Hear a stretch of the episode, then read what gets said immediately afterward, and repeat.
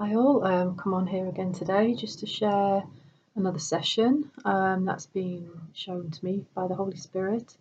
And I just want to thank everyone again that's um, subscribed to this channel. Um, as I always say, this is our Lord Jesus Christ's channel, and I only ever share anything that He allows me to, um, or that has been shown to me by the Holy Spirit, and that includes some sessions and dreams. And I just want to say as well that I do um, pray for people. So you're more than welcome. Please put your prayer requests in the comments if you're struggling with anything. And we should all be praying for each other in these times. And if you're anything like me and my husband, this weekend has been a lot of spiritual warfare, a lot of darkness. Um, we've been fighting against despair and depression this weekend just this darkness. And it was reminded to me that the dream that I had with regards to the Antichrist, that it was more than just that, with, with all the sessions of the blackness. And if you haven't seen that dream, um, it is in one of the other videos. Please go back and see it. And all through the night, it was just black, a lot of a lot of talking in this blackness. And that's because darkness has filled the world now, absolute darkness. And if you're anything like us, we've we've really felt it this weekend, and so we've been doing a lot of praying, and so we we ask that now in these end times for all of us, the body of Christ, we are to be united and praying for each other in these times against this darkness. We are to be the light, and so to be overcomers, um, overcomers with love and light of the world. And so please, please put your prayer requests in the comments. Um, so there was just something else with regards to um, these sessions. So I've been wondering to myself, and so I asked the Holy Spirit about um, are these lessons, are they teachings? Um, because I don't regard myself as that at all. And the Holy Spirit showed to me that what I'm revealing here in these sessions, I, I've been I've been told to call them sessions because it, they're not um, comprehensive teachings that will show you everything to do with a certain subject. Um, I'm here just to plant a seed, and then it's for everyone who listens to these sessions to go away, read the word for yourself, and then so you do the watering of the seed, and then the Holy Spirit will reveal to you, and God will do the increase on whatever concept um, has come up in these sessions. So it's so if anyone then goes away and comes across and there's been a few comments where people have come across other scriptures not mentioned in these sessions and that's great and if you if you want to put them in the comments that you've come across um, other scriptures that have not been mentioned in these sessions that's the idea of these sessions is that you go away and then you God is doing the increase. And then the concept of what I'm sharing here grows in you and grows within you. And so everyone to a certain extent will take something different away from these sessions for wherever you are at in the journey that we are having with our Lord Jesus Christ. And so if yeah if you come across other scriptures great. And that is the idea. So this isn't a comprehensive teaching um, they are sessions and they are seeds that are being planted, and that is what has been shown to me again. Um, and so I will just say, you know, as the body of Christ, we're to edify each other. And so if you do have other things to add, or you've gone away, and even if, if it's a few months down the line and these concepts have grown, then please, please keep putting um, comments and keep edifying each other. You know, edifying each other in love not in um, not in like one-upmanship of I've got more knowledge than you because that you're in the flesh if that is how you're feeling and if that's how you're commenting on here. We are to edify the body in love and it's about wow, I've come across this scripture and this is amazing. And so let's share these things with love. That that's what we are to do, especially in these dark, dark times now. So with that being said, then, um, this session is about the bride, and I was shown that the with the woman being of the man, this is a type and shadow of who we are to our Lord Jesus Christ as the bride. And so we've got an example and we've got instructions actually with regards to the bride. Um, so the woman is to the man, and so mankind and the bride is to God. So um, as the woman and the wives, you submit yourselves unto your husbands. Um, so this is what we do. This is what we do as the bride, then, to God, to our Lord Jesus Christ. We are submitting ourselves to God. And the difference between submit and surrender is submission is a willing submission. So we are giving our free will willingly, and so we are submitting. To surrender is actually your you're giving your free will, but you don't want to. it, it's not actually a willing um, thing that you're doing. So we we submit ourselves to God as as the bride, and just as the woman does to the man. And that is in Ephesians 5 uh, 22 to 23. And then we have Ephesians 5 25, which is um, the man to the woman.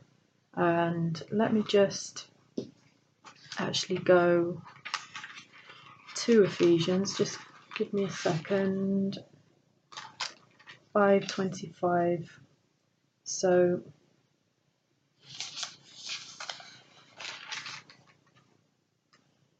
excuse me. So, husbands, love your wives even as Christ also loved the church and gave himself for it.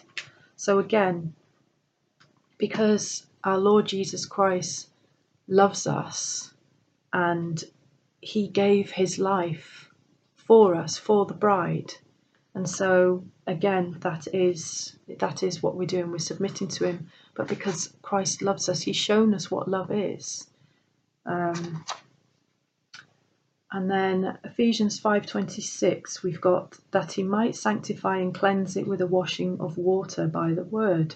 So again this is talking about um, the woman uh, in submission to the man um, and by sanctifying and cleansing it or her with the washing of water. Well we do this by the word. So again this is type and shadow for the bride he sanctifies us as the bride and of the washing of water. That and the water is the word. The living water is the word. It's our Lord Jesus Christ. And he sanctifies his bride.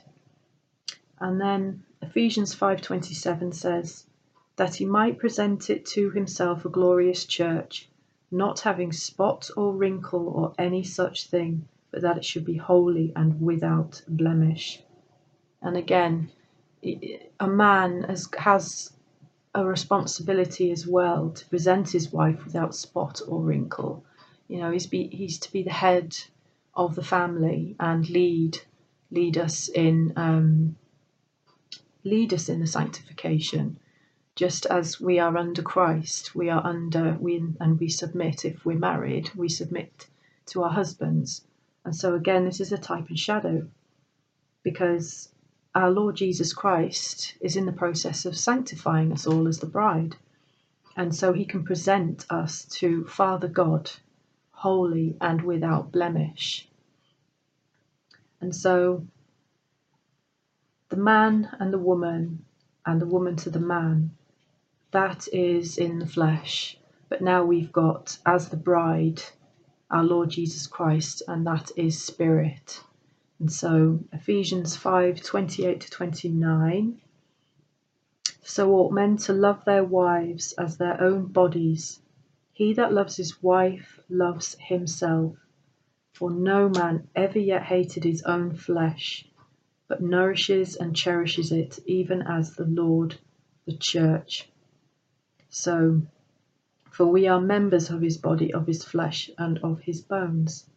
So the Lord nourishes us as the bride. He nourishes us, He loves us, and He sanctifies us And that, in a sense, is his responsibility, and that's what he's done. He's he's died for us, and he's he's given us this grace and this mercy. And so it's us willingly to submit to our Lord Jesus Christ because we believe on him and we accept him and we've said yes. But we are partakers in this and we do we we are to prepare ourselves. It's it's um we are to prepare, but we are to do this with with the Spirit. We can't do this on our own. We cannot do this on our own. And this is why, again, the woman is to the man. Not, we can't do this on our own. And through life, we've got each other to support each other. And the man leads the woman. And it's not to say that the woman does anything blindly, not at all. But the, the man is the head of, of the family, uh, just as our Lord Jesus Christ is the head of his body, of the church, and of his bride. And so um, I will just read out Ephesians 5 22 23. I think I missed that one, just with regards to the submit. Um, Wives, submit yourselves unto your own husbands as unto the Lord. For the husband is the head of the wife, even as Christ is the head of the church, and he is the Saviour of the body. So that's that's the um, scripture that goes with the submitting yourselves. Um, and so we come then to the difference then with the woman and the man, the flesh. Uh, Jesus, the bride, is the spirit. So we've got the spirit, uh, which is the word, and again, the power of God.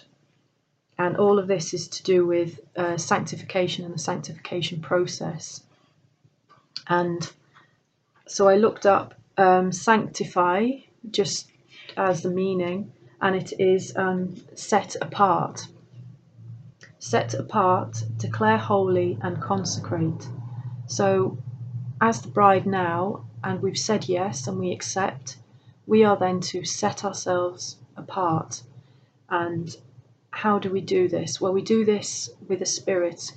We have the Spirit within us, we have Christ in us, and we are to be guided by the Holy Spirit. But we can only do this by denying ourselves and denying self. And so we need to be going to our Lord Jesus Christ, having a relationship with Him, speaking to Him every day, giving everything over to Him. And through this process, every single day, we are being sanctified. And so I will just go then to 1 Thessalonians 4 4 as we talk a little bit more about the sanctification process.